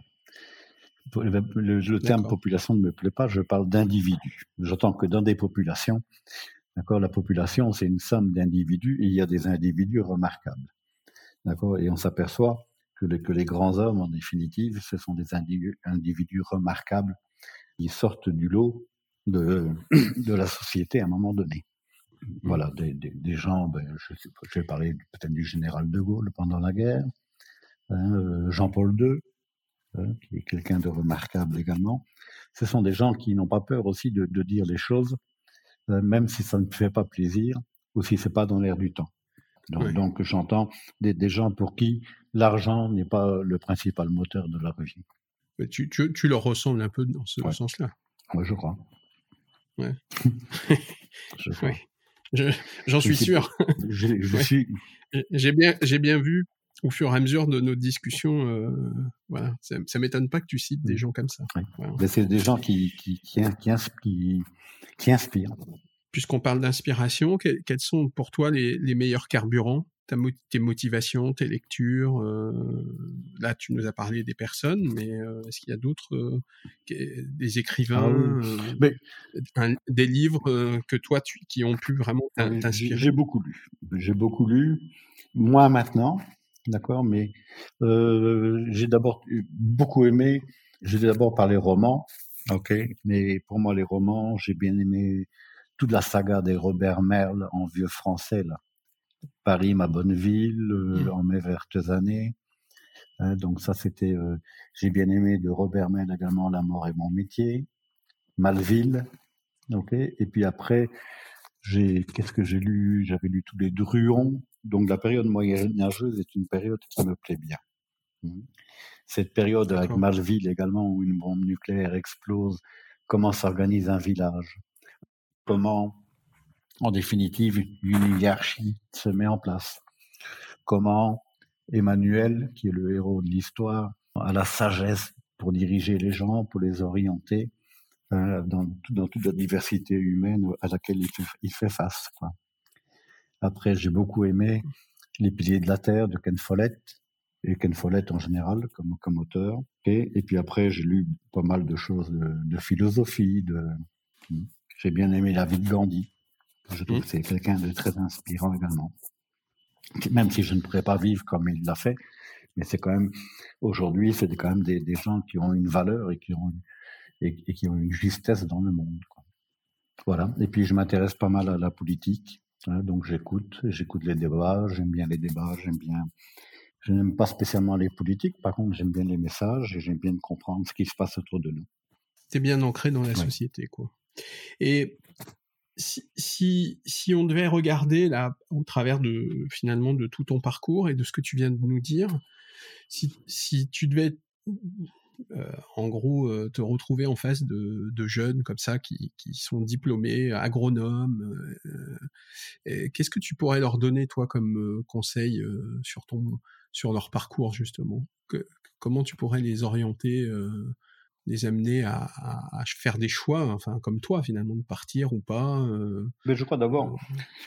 il y a un vieux proverbe qui dit la terre ne ment pas. Donc, donc euh, ce retour à la terre qu'on qu voit apparaître aujourd'hui, crois que c'est une bonne chose. Deuxièmement, ne jamais considérer que tout ce qui a été fait est acquis. On est dans une phase, on en a parlé de changement climatique, on fait face à des inondations, on fait face à des multinationales. Et, et je crois qu'il faut rester d'abord soi-même, d'accord? Deuxièmement, il faut bien observer le monde, et puis ne pas vivre en contradiction avec soi-même et avec ses valeurs. Voilà, donc les conseils pour les jeunes agronomes, oui, il, y a des, il y a des belles choses à faire. Je crois qu'en Afrique, il y a beaucoup à apporter. Euh, je crois également qu'on peut améliorer les choses. Il faut plus de respect de la nature. Il faut plus d'intégration dans la, dans la nature que ce qu'on a aujourd'hui. Éviter d'aller chez McDonald's bouffer des saloperies ou d'accord, mais tout ça, ça, ça, pour moi, ça a un sens. On doit privilégier les agriculteurs locaux. Je crois que les circuits courts, ça a un sens aussi. Mmh, ok, voilà. Donc, euh, par contre, il faut pouvoir se remettre en question. D'accord, ne pas considérer que tout ce qui a été appris à l'école est la vérité, et savoir remettre, se remettre en question et euh, se faire ses propres idées et sa propre expérience. Oui. Ça, ça me paraît important. Mmh. Là, on voit que tu t'es fait une vraie belle propre expérience. Oui. Mmh. on arrive là maintenant euh, sur la ligne mmh. d'arrivée. En, conclusion de, tout ça, euh, qu'est-ce qu'on peut te souhaiter pour, euh, pour la suite? Parce qu'il te reste encore pas mal de choses à faire. Hein. On le comprend bien. Et puis tu as envie apparemment de faire pas mal de choses. Donc qu'est-ce qu'on pourrait te souhaiter pour la suite Eh bien que ça marche.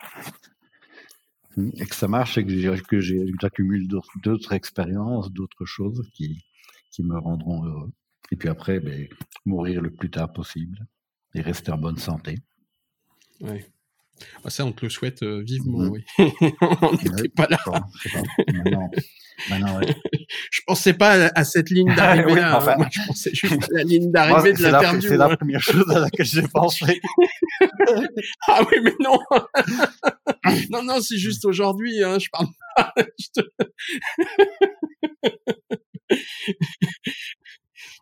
Écoute, merci Eric euh, pour tout ce temps et puis euh, j'espère qu'on aura l'occasion de se revoir euh, quand tu reviendras d'Afrique. Je te souhaite bon courage pour toute la suite et, à très bientôt. Oui, et eh voilà, ce fut avec plaisir. Hein, donc, ben, j'espère que notre émission aura du succès. Hein, je ne suis pas, je ne me présenterai pas comme Zemmour si si je déclenche de la passion chez les gens. D'accord, mais voilà. oui. Je te préviens, hein, je te préviendrai si c'est le cas. Bon, merci beaucoup en tout cas. À très bientôt, Eric. Merci. Au revoir. Au revoir. Merci à tous de nous avoir écoutés dans ce cinquième épisode. Un grand merci à Jacques Guevart pour m'avoir présenté Eric. C'est aussi grâce à Jacques que j'ai rencontré Jules, son fils, qui a conçu les jingles et musiques de Clickty. Et comme à l'accoutumée, je vous demanderai à tous de m'aider à faire connaître le podcast au, plus grand nombre. Euh, n'hésitez pas à inciter vos amis, à les informer par les réseaux sociaux, à vous abonner vous-même sur toutes vos plateformes euh, préférées comme euh, Spotify, Deezer, Apple et Google Podcast ou sur le site clickty.net. Merci, à très bientôt et on se retrouve très vite.